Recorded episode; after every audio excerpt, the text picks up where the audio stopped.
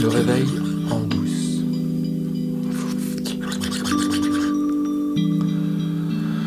Dans le premier épisode de, de ce podcast, j'ai parlé de ma timidité. J'ai expliqué comment euh, la disparition de ma timidité avait été pour moi une forme de révélation. Et, euh, et quand on parle de timidité, souvent c'est un euphémisme. Je me souviens quand j'étais enfant ou quand j'étais adolescent, souvent j'étais face à des adultes qui minimisaient ma timidité et ça me, blessait. Ils parlaient de ça comme une sorte de coquetterie, quelque chose qui était facile à dépasser, quoi. Il suffisait de se forcer un peu et puis voilà, on y arrivait. Puis au bout d'un moment, on s'y habituait et on se souvenait même plus qu'on était timide. J'ai essayé de faire ça pendant, euh, oui, pendant près de 60 ans sans jamais y arriver. Parce que, en fait, oui, la timidité, c'est un euphémisme. Ça cache un autre mot qui est beaucoup moins, moins, comment dire, sympathique que le mot timidité. C'est le mot peur. C'est la peur. C'était de la peur. Et cette peur, euh, elle s'appliquait pas seulement dans le domaine des relations sociales, des interactions.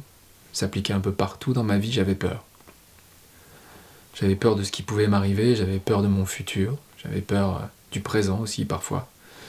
J'avais peur de ne pas être à la hauteur, j'avais peur d'être euh, déficient, j'avais peur de faire souffrir, j'avais peur de souffrir. Bref, ça m'a poursuivi pendant pratiquement toute ma vie.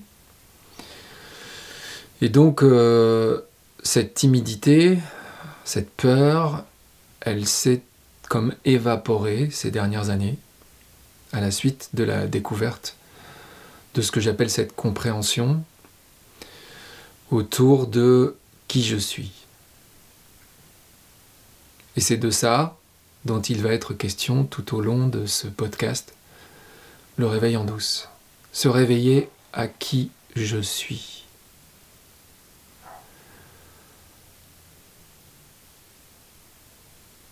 Parce que la question de la timidité, forcément, elle s'applique à quelqu'un.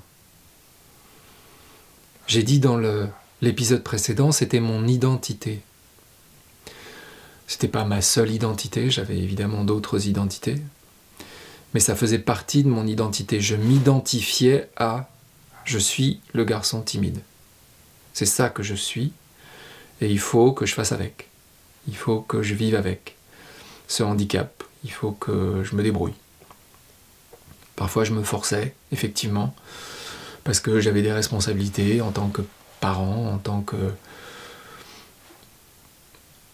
qu'employé dans une entreprise, il fallait que je parle à des gens et il fallait que je dépasse ma peur et il fallait que j'appelle et il fallait que je rencontre des gens qui ne me connaissaient pas. Et, euh, et ça a toujours été un effort et ça n'a jamais cessé d'être un effort que c'en était un. C'est-à-dire, c'était pas en dépassant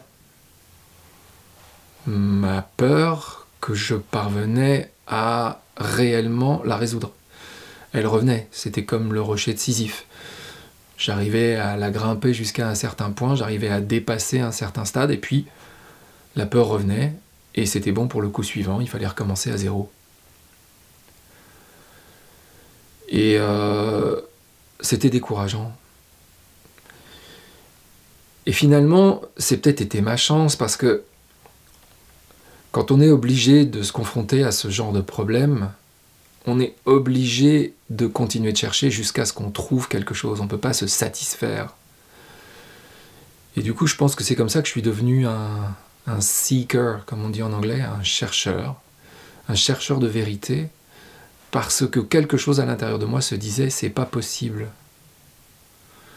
Il y a des gens qui n'ont pas peur, moi j'ai peur. Il y a des gens qui n'ont pas l'air d'avoir peur, et moi je sais que j'ai peur. Et comment ma peur s'est évanouie, c'est là où il y a une forme de miracle qui n'est pas du tout un miracle en fait, qui est la façon la plus exacte dont nous fonctionnons tous et toutes c'est exactement, je vais, prendre une métaphore, c'est comme le vélo. C'est comme apprendre à faire du vélo.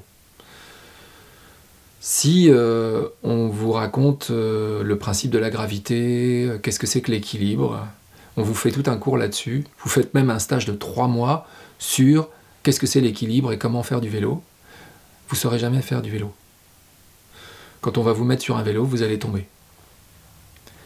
Parce que savoir faire du vélo, c'est pas intellectuel, c'est une expérience. Il faut faire l'expérience du vélo. Et euh, l'expérience de la vie, on l'a fait tout le temps. Et moi, j'arrivais pas à trouver mon équilibre dans la vie. Parce que je pensais qu'il fallait que je résolve le problème de l'équilibre intellectuellement. Jusqu'au jour où j'ai entendu une voix. Alors, pas comme Jeanne d'Arc, j'étais en train d'écouter une euh, conférence du philosophe euh, anglais qui est mort en 73, euh, Alan Watts. Et Alan Watts me disait Tu résoudras pas ton problème au niveau de l'intellect. Pour résoudre ton problème, il faut que tu comprennes que tu n'as pas de problème.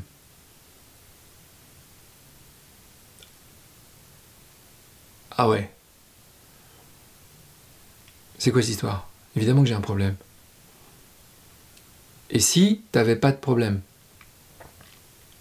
Et si quand tu montes sur ton vélo, tu n'étais pas en train de réfléchir aux lois de la gravité, mais juste tu étais à l'écoute de tes sensations? Et c'est évidemment ce qu'on fait tous quand on apprend le vélo. Ou quand on apprend à nager. C'est un peu la même chose. Je regarde ma chienne par exemple. C'est extraordinaire. Vous mettez un chien dans l'eau, il il sait nager. Il sait nager parce qu'il a déjà le programme à l'intérieur. Mais les bébés, c'est pareil. Quand vous mettez un bébé dans l'eau, et moi je l'ai fait avec mes enfants, ils font tout de suite les gestes de la nage.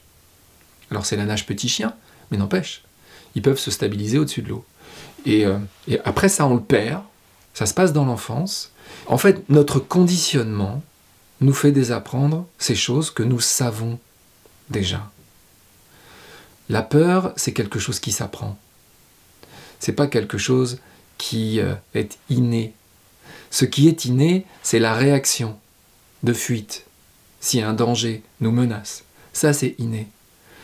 Mais la peur, la peur dans la tête, la peur qui fait qu'avant de faire quelque chose, on a peur de le faire, ça, c'est acquis.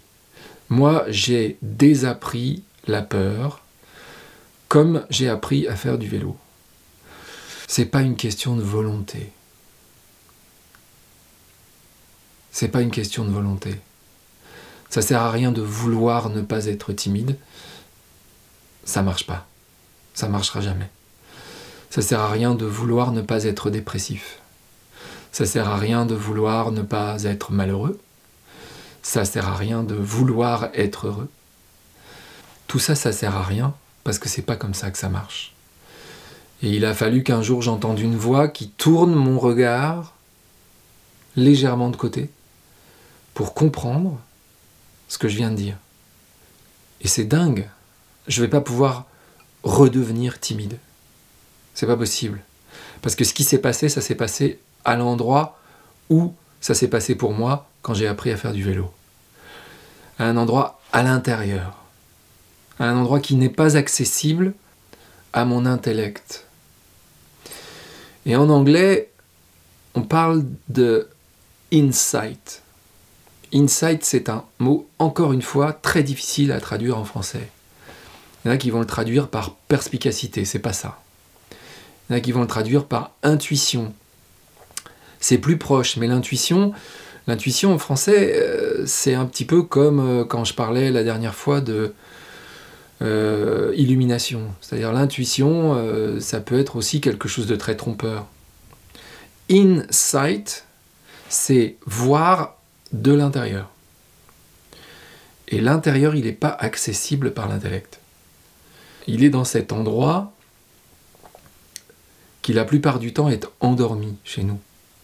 Un endroit qu'on ne voit pas parce qu'on n'est pas réveillé. Et ce qui se passe, c'est que le travail qui se fait à cet endroit, il se fait en douce. Et c'est dingue ce que ça change tout en fait. Quand on a mis le doigt là-dessus et qu'on a compris que la vie, c'est comme faire du vélo.